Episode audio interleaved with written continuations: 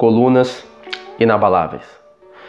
Em 1 Timóteo 3,15 diz assim: Para que se eu tardar, fique ciente de como se deve proceder na casa de Deus, que é a igreja do Deus vivo, coluna e baluarte da verdade. E Apocalipse 3,12 diz: Ao vencedor faloei coluna no santuário do meu Deus, e daí jamais sairá gravarei também sobre ele o nome do meu Deus, e o nome da cidade do meu Deus, e a nova Jerusalém que desce do céu, vinda da parte do meu Deus, e o meu novo nome. A vontade de Deus é que sejamos colunas que sustentam a obra. Cristo é o alicerce, a pedra angular. Mas Deus levanta muitas colunas, e se as colunas caem, a obra sofre, sofre perda. Portanto, a vontade de Deus é que sejamos inabaláveis. Em Salmo 51, 10 diz: Cria em mim, ó Deus, um coração puro e renova dentro de mim um espírito inabalável. 1 Coríntios 15, 58 diz: Portanto, meus amados, sejam firmes inabaláveis e sempre abundantes na obra do Senhor, sabendo que o Senhor, o vosso trabalho, não é vão. Então, em primeiro lugar, precisamos ter uma atitude firme de bom ânimo.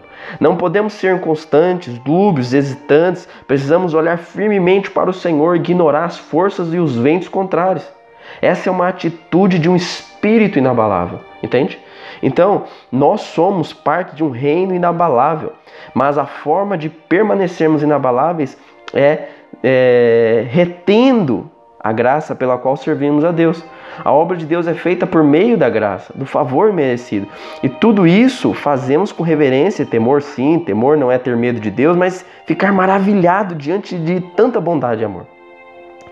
Em Salmo 125, 1 diz: Os que confiam no Senhor são como um monte de Sião, que não se abala firme para sempre. Ou seja, os que confiam no Senhor estão no monte de Sião. Hebreus 12 nos mostra a diferença entre o Sião e o Sinai, ou seja, a graça e a lei. Se permanecemos na graça, seremos inabaláveis. Paulo diz que precisamos estar revestidos da armadura para que podamos, possamos estar inabaláveis. Cada peça da armadura é um aspecto da verdade do Evangelho. Quando nossa fé é correta, nós não podemos ser abalados. Nós não podemos ser abalados. Basta o quê? A fé é correta. Então, olha o que diz em Efésios 6,14 diz: Estais, pois, firmes, sigindo-vos com a verdade, vestindo-vos da couraça da justiça, calçai os pés com a preparação do evangelho da paz, embraçando sempre o escudo da fé, o qual podereis apagar todos os dardos inflamados do maligno.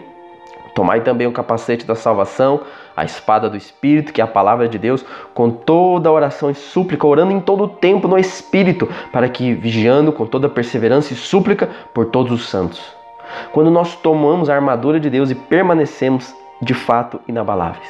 Assim, tomar a armadura não é algo pequeno, sem importância, mas trata de algo vital no nosso ministério, na nossa vida.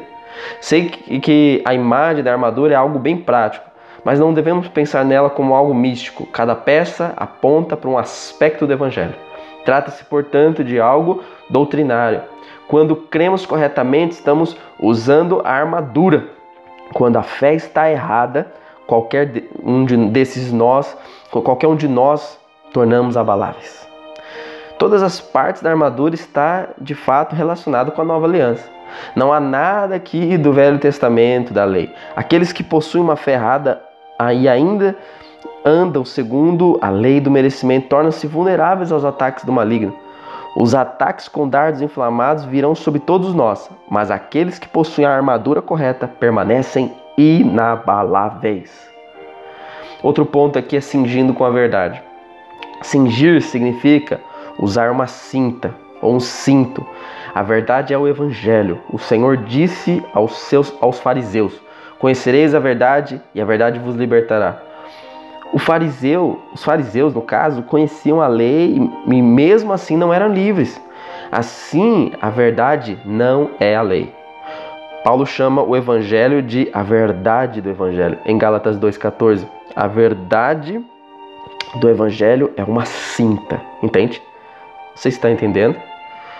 Os soldados usavam um cinto de couro onde eles prendiam a espada ou pequenas adegas, entende? Então, é também necessário vestir da couraça da justiça. A couraça era para proteger o peito. As setas malignas visam atingir o coração com condenação, acusação. 1 João 3, 20 e 21 diz que percebemos a acusação no coração. Uma vez que o coração é atingido com condenação, teremos dificuldade de ter comunhão com o Senhor. Por isso é que é vital estar vestido com a couraça da justiça. O que é essa justiça? Certamente não é a justiça da obediência aos mandamentos da lei, é a justiça da fé. Fé é a justiça de Cristo, que recebemos como um dom.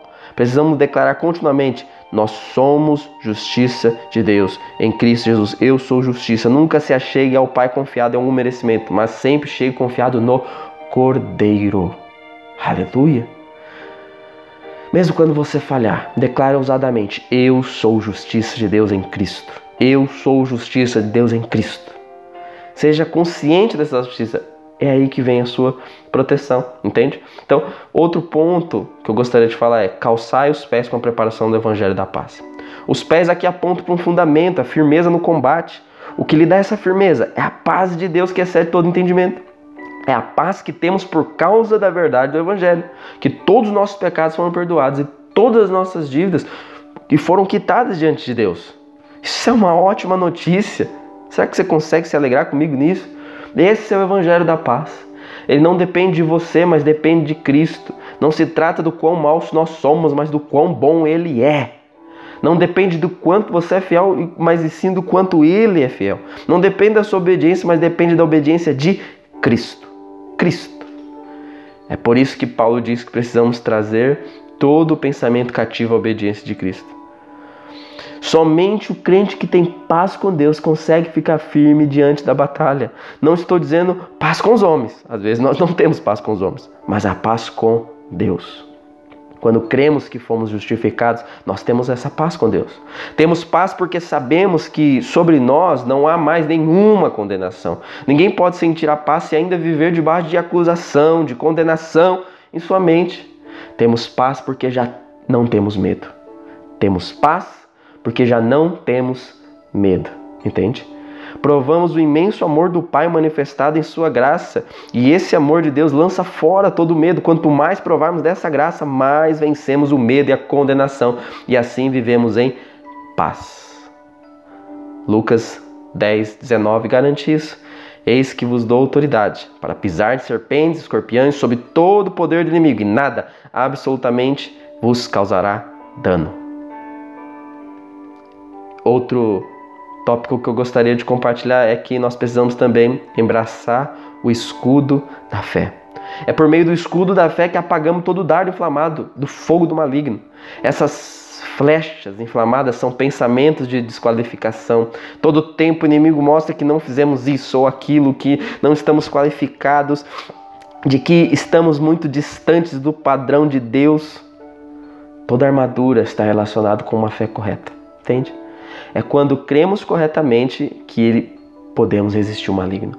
A fé aqui não é o ato de crer, mas é o conteúdo da fé. É o conteúdo da nossa fé, é o evangelho da graça, é o evangelho da paz, é o evangelho da justificação pela fé. Amém, gente. Todas as coisas de Deus são recebidas pela fé, mas o inimigo tenta nos enganar dizendo que crer não basta mas que temos que antes obedecer todos os mandamentos, somos tentados a ter alguma justiça própria, para que assim mereçamos o um milagre, mereçamos alguma coisa. Esses são os dardos inflamados do maligno. Todos os milagres do Senhor foram recebidos exclusivamente pela fé.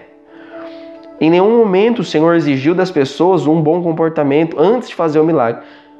É importante bom comportamento? Sim. Mas ele não é o fator determinante se você vai receber algo da parte de Deus ou não entende? Então, as pessoas certamente tinham problemas conjugais, ressentimentos, intrigas, mas o Senhor nunca disse para eles irem cumprir os mandamentos antes de curar, por exemplo. Então, que hoje você possa entender, não é a questão de ter fé simplesmente, mas é o conteúdo da fé, é o conteúdo. Tomai também o capacete da salvação. A certeza da salvação é o capacete na sua cabeça. No momento em que você tiver dúvida da salvação, todas as partes da armadura perdem a utilidade. A palavra de Deus também fala da esperança da nossa salvação. A esperança bíblica é a expectativa confiante de que algo bom vai acontecer. Essa esperança descansa no amor do Pai. E se sabemos que somos amados, então esperamos coisas boas aconteçam. Entende? Olha o que diz 1 Tessalonicenses 5,8. Nós, porém, somos do dia. Sejamos sóbrios, revestindo-nos da couraça da fé e do amor, tomando o capacete da esperança da salvação. Então, fé, essa palavra fé no grego é pistes, que significa acreditar que você já recebeu a provisão para a necessidade em Cristo. Mesmo que você ainda não veja, a fé sempre crê como já tendo acontecido. Mas a esperança no grego é elps, que fala do futuro. A esperança a expectativa, a confiança de que algo bom está por vir.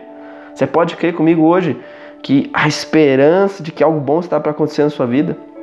Porém, você não pode ter esse primeiro aspecto se não tiver o outro. Tem que cultivar a esperança. Cultivar a esperança. Para você ter a fé, não, é, não pode ter só a fé se você não tiver a esperança, entende? Outro ponto é tomar a espada do Espírito tomar a espada do Espírito. A espada do Espírito é a palavra de Deus. No original, a palavra aqui é rema, que significa a palavra viva, liberada a nós pelo Espírito. Sabemos que a Bíblia é a palavra de Deus, mas se essa palavra for apenas letras impressas, não será o Espírito nem espada. A expressão grega para a palavra aqui é rema.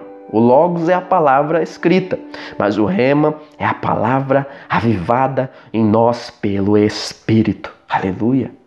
O Senhor Jesus disse em João 6,63 que as palavras que eu vos tenho dito são espírito e são vida. Mais uma vez, a expressão usada aqui é rema.